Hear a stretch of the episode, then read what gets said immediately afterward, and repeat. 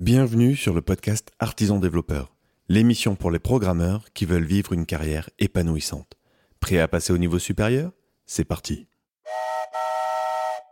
Aujourd'hui, je suis avec Lucas Bertola. Lucas, bonjour. Bonjour Benoît. Est-ce que tu peux te présenter rapidement en une minute? Oui, bien sûr.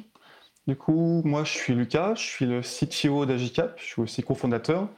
Euh, Agicap, c'est un logiciel SaaS de gestion de trésorerie. On est actuellement en pleine, en pleine croissance. C'est-à-dire qu'on arrive à avoir une croissance de 20% par mois, euh, ce qui est plutôt énorme. Pour donner une ordre d'idée, euh, ça veut dire qu'en un an, on est passé de 10 employés à 100 employés, par exemple. Ouais, c'est balèze. Et, euh, et, du coup, c'est dans ce cadre que, que j'ai vraiment voulu mettre en place chez Agicap toute une culture de qualité.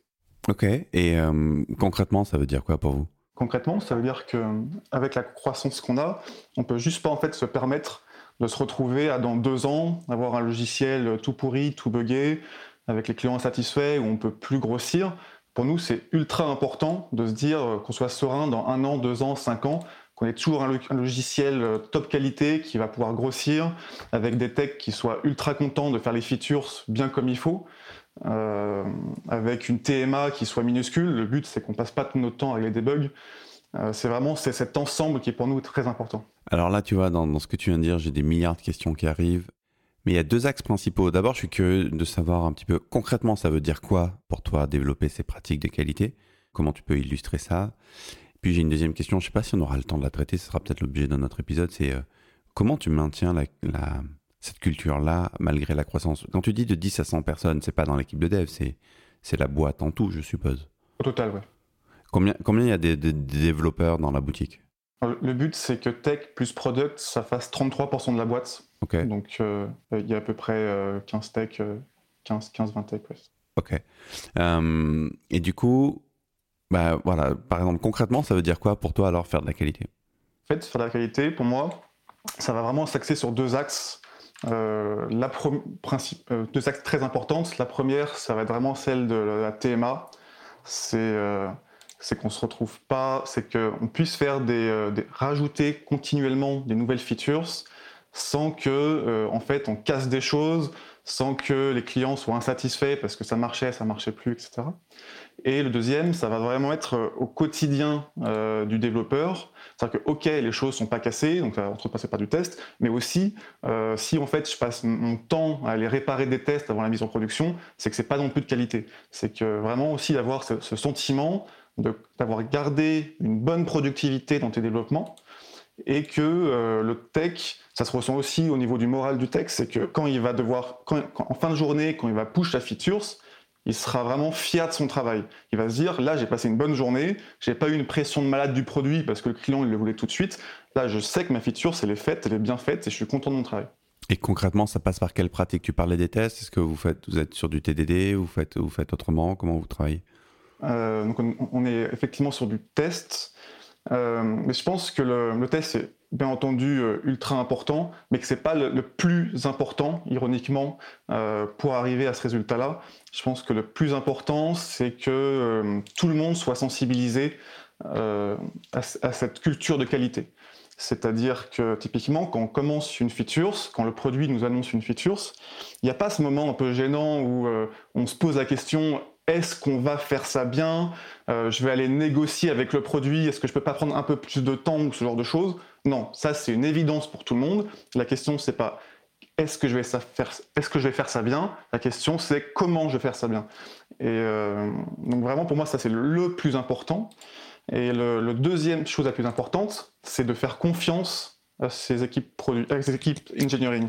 C'est-à-dire que par exemple tu parlais de tests, et ben est-ce qu'il faut mettre en place des tests ou non?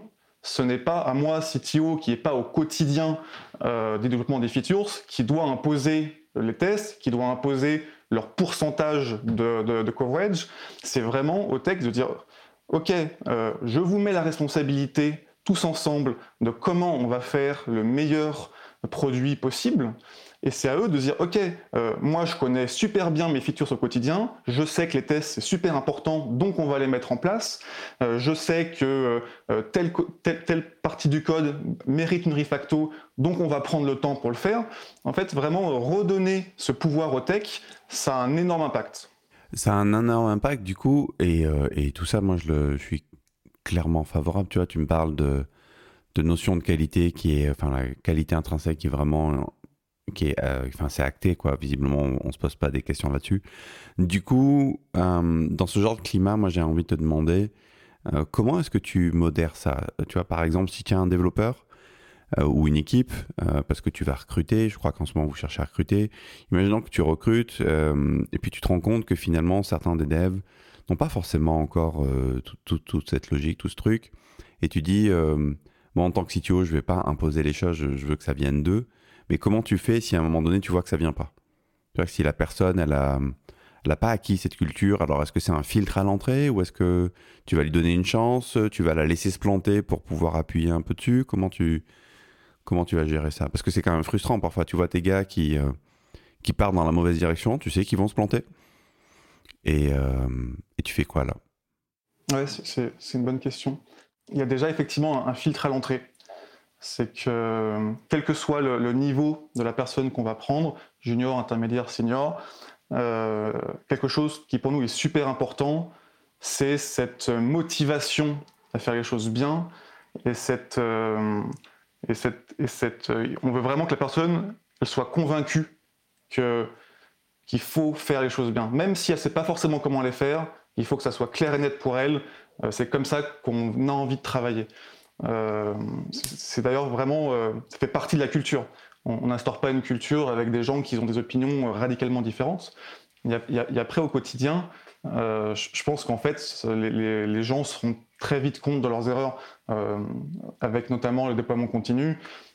très vite, si tu pars dans la mauvaise direction, bah, il y a le terrain qui te rattrape, il y a le terrain qui dit ah c'est bizarre, tu es, la seule équipe qui a du de la TMA, comment c'est possible? Et en fait, euh, du fait que, les gens sont responsabilisés, euh, par eux-mêmes, ils se rendent compte des, des bonnes choses à faire. C'est euh, justement l'intérêt de la responsabilisation, c'est que quand c'est juste un, grand Manitou responsable technique qui va te dire quoi faire, que ça marche, que ça marche pas, bah, tu t'en fous au final. là, c'est pas le cas. Oui, j'entends. ouais. Du coup, s'il y a une culture qui est assez forte, assez prégnante, ce que tu dis, c'est que la réalité va rattraper ceux qui, ceux qui rentrent pas dans l'état d'esprit dans, dans, le, dans le, enfin, qui fait pas comme les autres, ou en tout cas qui obtient des résultats moindres. Et là, à ce moment-là, ça va se voir et normalement, la personne, elle fait ce qu'il faut pour corriger. Quoi. Tout à fait. En plus, il y a aussi un autre point, c'est que chaque équipe a du coup des, euh, des contraintes différentes, vu qu'ils ont un projet différent. Donc, euh, si je commence à imposer aux équipes une façon de faire de la qualité, bah, elle ne sera pas forcément adaptée à leur projet. Donc, y a aussi cet, cet, esprit de vraiment avoir la meilleure façon de faire pour son projet. Hmm. Ok. Et du coup, à l'inverse, comment est-ce que tu tempères aussi les excès? Parce que il y a, y a, un gros risque dans notre euh, dans notre métier, si à un moment donné justement tu cherches à faire de la qualité, c'est de faire de la surqualité et, euh, et de, de, prévoir des trucs qui n'ont pas lieu d'être ou de chercher à anticiper ou de, enfin bref, le truc qui pourrait prendre une semaine, il en met deux. Comment est-ce que comment est-ce que tu t'assures de pas tomber dans ce travers-là qui est aussi préjudiciable, à mon sens, que le, manque de qualité Du coup, nous, chaque équipe, ils ont ce qu'on appelle un team leader.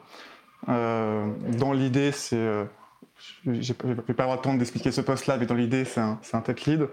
Euh, et cette personne-là, euh, à l'époque que les entreprises étaient, plus petites, on a pu passer énormément de temps ensemble à savoir exactement qu'est-ce que nous on attendait chez Agicap et où mettre la barre de la qualité et pourquoi, etc. Et euh, cette personne-là, du coup, il y en a un par équipe.